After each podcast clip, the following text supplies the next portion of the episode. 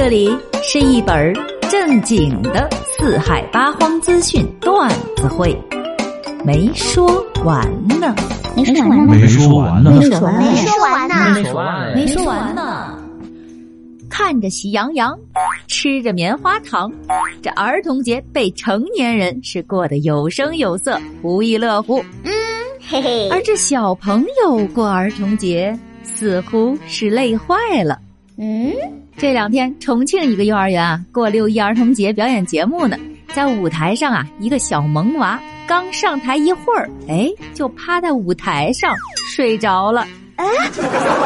而其他的小伙伴呢，还在那儿表演节目呢。据园长说啊，这个萌娃是跟小伙伴们一起表演节目的。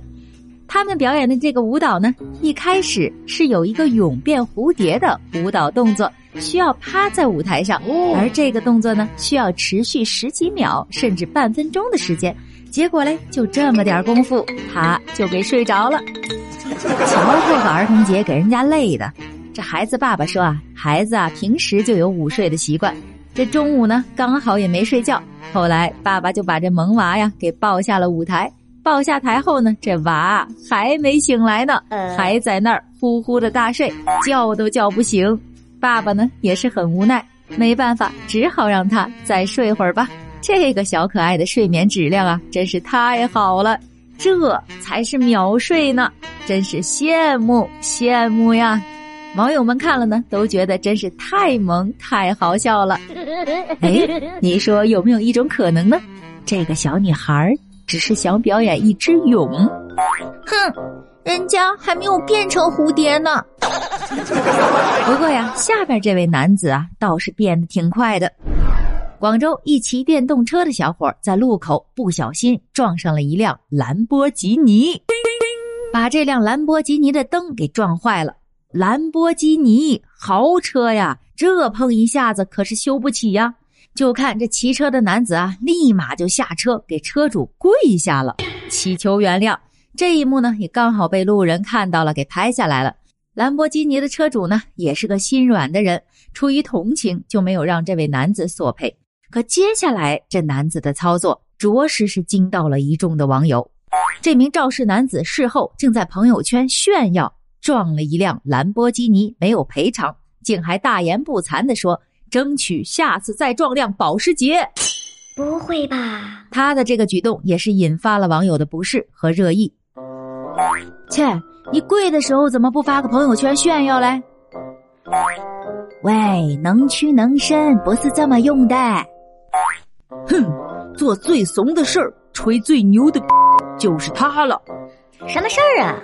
是啊，这种人啊，根本就不值得同情。希望车主可以看到这条新闻，然后找他索赔。我呸！给他点教训。哼！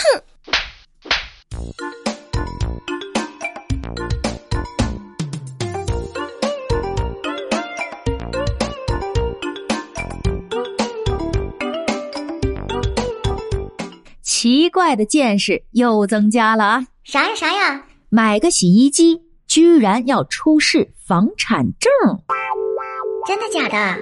近日，广东的一网友发文吐槽，说自己在网上买的洗衣机，客服却要他提供房产证，说是担心第三方机构钓鱼，要顾客提供在这个平台上的家电购买记录截图、小区业主群截图，从门牌号拍视频到安装家电的位置，视频里还要说出名字。收货地址、买的产品安装在哪儿和购房合同或房产证。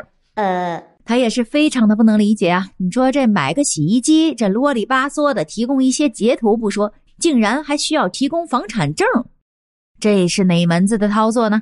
随后就将购买的洗衣机退款了。哼，那商家呢是这么解释的啊，说是需要提供这些呢，是担心同行恶意竞争。说没有强制要求顾客一定要提供房产证，顾客可以自己选择。虽然这客服不是强制，但这网友们看了也是老不乐意了。那我们租房子的难道就不配买洗衣机了是吗？就是呀，就是呀，这是非法搜集个人信息。看来网友们对于商家的这一举动也是非常的不理解。梅梅觉得哈，如果你要是担心同行恶意竞争，可以通过法律的手段来防范解决吗？而不是通过提供这么敏感的消费者信息来解决呀？